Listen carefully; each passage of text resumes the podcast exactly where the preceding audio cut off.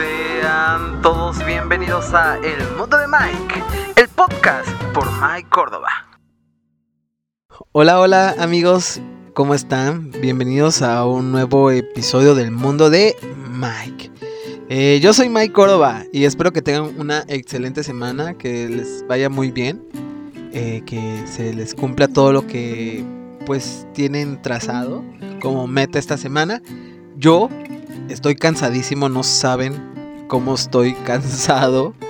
Eh, ya les contaré luego, pero estoy bien cansado amigos, pero comprometidos, comprometidos con este podcast. Eso sí, aquí andamos y seguiremos hasta que podamos y terminemos la primera temporada, que no sé cuántos episodios serán, pero aquí andaremos todavía. Y bueno, quiero agradecerles a todos los que me han apoyado en este podcast y que están echándome porras para que siga subiendo contenido. De verdad siento muy bonito cuando me dicen que lo están oyendo o que lo va, o lo va a compartir en sus redes sociales. De verdad, de, de, todo corazón, les mando muchas bendiciones y mucha buena vibra para todos ustedes. El cielo ya lo tienen ganado. Y en especial quiero mandar un saludo a mi amigo Kike Osorio que compartió la otra vez eh, el episodio pasado en sus redes sociales. Y muchísimas gracias amigo por el apoyo. Y ya saben que si ustedes quieren también eh, un saludito aquí en, en, este podcast, en estos episodios, pues compartan los episodios y ya me etiquetan para que pues esté enterado y ya les diga, oigan, ok, ya estarás en el siguiente episodio. Ya saben que les dejo mis redes sociales como eh, Twitter e Instagram. Aparezco como Mike Córdoba MX. Síganme, etiquétenme y nos conocemos. Y, pues ahí, ahí, ahí andaremos en, también en esas redes sociales que me gustan. Eh, bueno, ahora sí, el tema de hoy tiene que ver algo que aprendí en mi viaje más reciente a, Palenque con mis amigos. Ya sé que parece que no supero este viaje, pero les digo que después de estar pasando por depresión y mucha tristeza y mucha angustia y así, en este viaje solté muchísimas cosas que tenía en la mente y que me estaban afectando. Y la verdad, qué bueno que fui al viaje, amigos, porque estuvo muy bonito, estuvo muy divertido y estuvo muy liberador en lo personal. Y bueno, eh, todo esto se los comparto porque creo que todos alguna vez han estado en mi misma situación. Y pues espero que me comprendan y pues que se sientan identificados. Y quiero hablarles de mis finísimas amistades, de mis amigos, toda una bola de borrachos, eh, dramáticos, lesbianas, homosexuales, sucumbidos por la concupiscencia de, de sus pecados. es broma, eh, es que me acordé de, del meme del mordito predicador. No sé si lo han visto que se azota ahí hablando un texto bíblico. Y pues le ponen así de fondo de que, ¿cómo son tus amigos?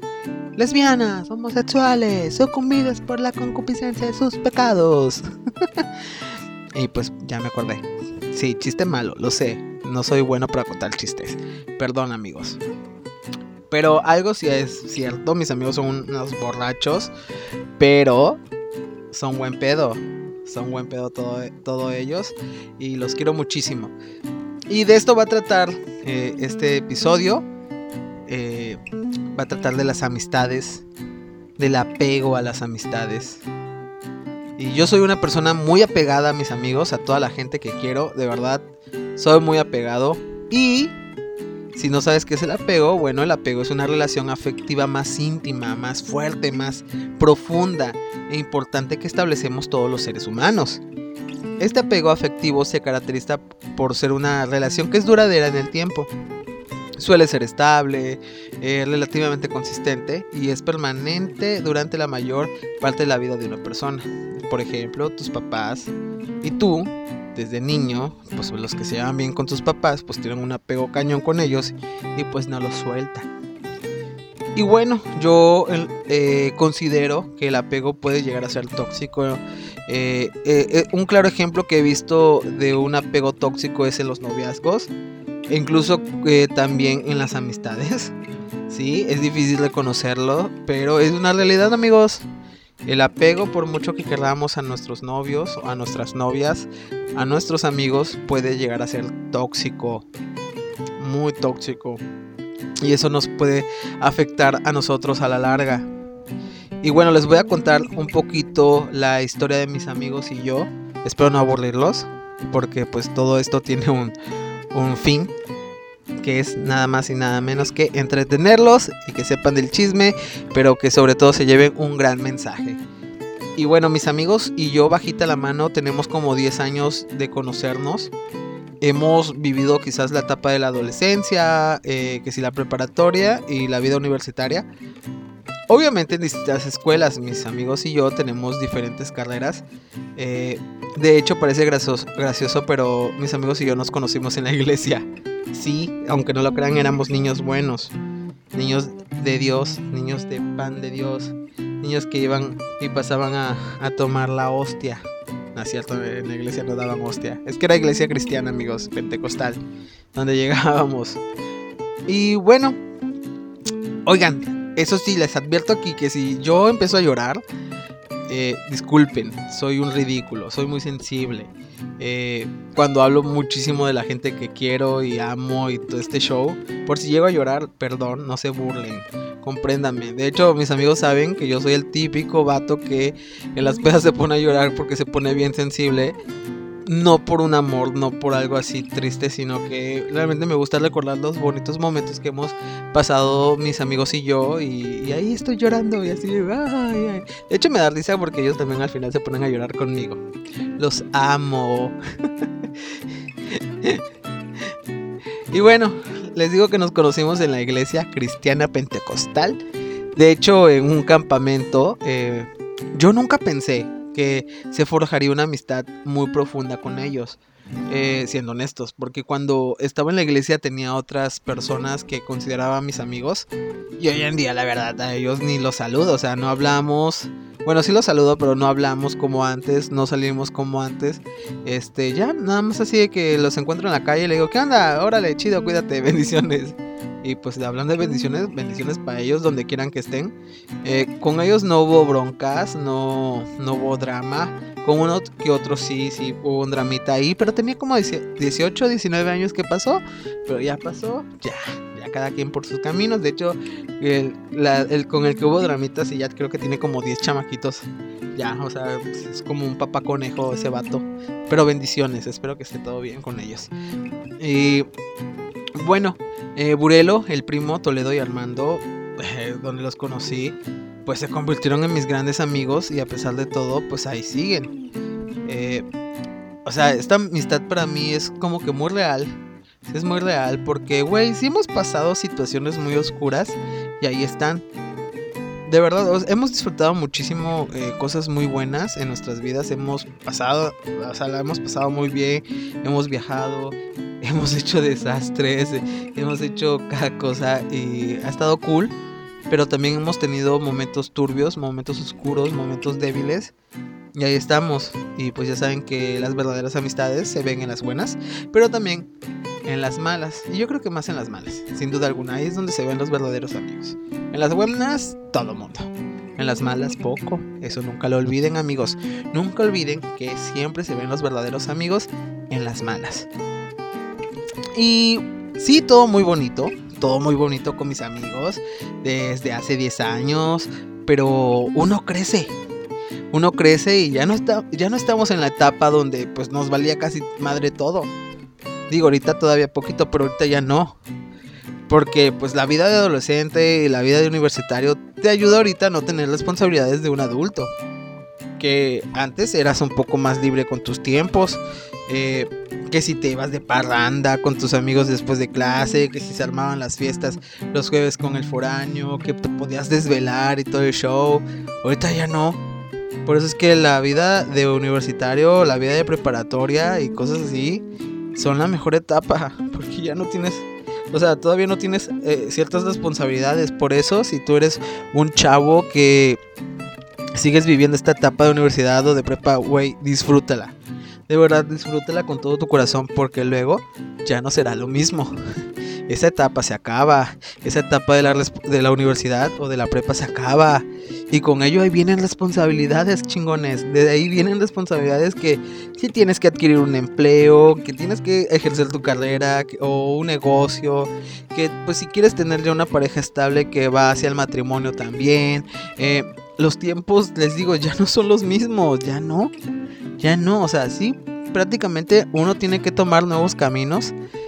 Eh, ya no son los que vivimos en nuestra vida de adolescentes universitarios, ya crecimos. Ya crecimos y con ello eh, también el tiempo de ver a nuestros amigos. Las cosas cambian y mucho. Como les dije, eh, yo soy muy apegado a la gente que me rodea, a la gente que le ha abierto, le ha abierto muchísimo mi corazón. Y sí se me hacía muy difícil entender que los tiempos de mis amigos ya no son los mismos que los míos. Que ya no es como que, ¿qué onda? ¿Qué hacen? ¿Vamos a jugar FIFA? Oigan, nos vemos hoy. Oigan, jueves, ¿qué pedo? ¿Hacemos algo? O sea, ya no. Ya, ya tenemos responsabilidades laborales. Y así, bueno, ¿para qué trabaja? ¿Para qué trabaja casi 12 horas? No, ya no, o sea. Y antes de, eh, creo que eso me había afectado muchísimo. Porque yo tengo tengo demasiado tiempo libre, o sea, tenía demasiado tiempo libre, perdón, eh, cuando estaba desempleado. Porque ya no lo estoy, amigos. El día de hoy que estoy grabando este podcast, gracias a Dios, ya tengo un empleo. A ver cómo duro, cuánto duro, pero ya luego les cuento. Eh, pero que, pues les digo, o sea, yo sé que estaré nuevamente en ese mood y de que, pues ya no tendré tiempo de nada. Así como ellos y pues casi no los voy a poder ver. Porque unas, o estoy cansado o ya no. Les digo, antes sí me deprimía ese hecho de que no nos viéramos, que no nos viéramos para jugar o que sí para cenar como antes. Porque pues ya cada quien está en sus ondas. O sea, ya tomamos diferentes caminos. Que si algunos con el trabajo, u otros con el trabajo y el noviazgo, o bien el trabajo y la familia, porque de hecho tengo un par de amigos que pues ya ya tienen criaturas y pues tienen esa responsabilidad de ser padres. Y, es ahí donde digo, güey, ya crecimos. O sea, yo ya no somos esos chavitos que dicen, sobres, vamos a tomar aguas locas después de clases. Todos vámonos todos los jueves al depa del, del amigo foráneo antes de que se vaya. Porque así era. O sea, todos los jueves era jueves de peda. Porque pues el amigo foráneo se va el viernes a su pueblo es chistoso. pero era padre, era, era muy, era, era padre. Hay, hay cada fiesta épica, de verdad, que digo, ay no, qué horror. Este, pero bueno, eh, son cambios que debemos de aceptar en nuestras vidas. No solo nuestra, o sea, no seamos egoístas, no solamente pensemos en nosotros, no, no pensemos que nada más esos cambios son para nosotros, también en nuestros amigos. Nuestros amigos están creciendo como tú y como yo. O sea, están tomando caminos diferentes, caminos que ellos necesitan para crecer. Y pues pasa que un día ellos se van a ir del estado o van a estar chambeando en otra ciudad y pues yo también. Pero eso no quiere, eh, no quiere significar que los deje de querer, que los deje de apreciar, que los deje de considerar mis amigos. Y de es donde les digo que el apego hacia las personas en general o hacia las amistades también llega a ser tóxica. Porque no, entendemos que estamos creciendo y que estamos tomando diferentes caminos. Aprendamos de verdad chingones a desprendernos de ellos, pero sin dejar de creerlos.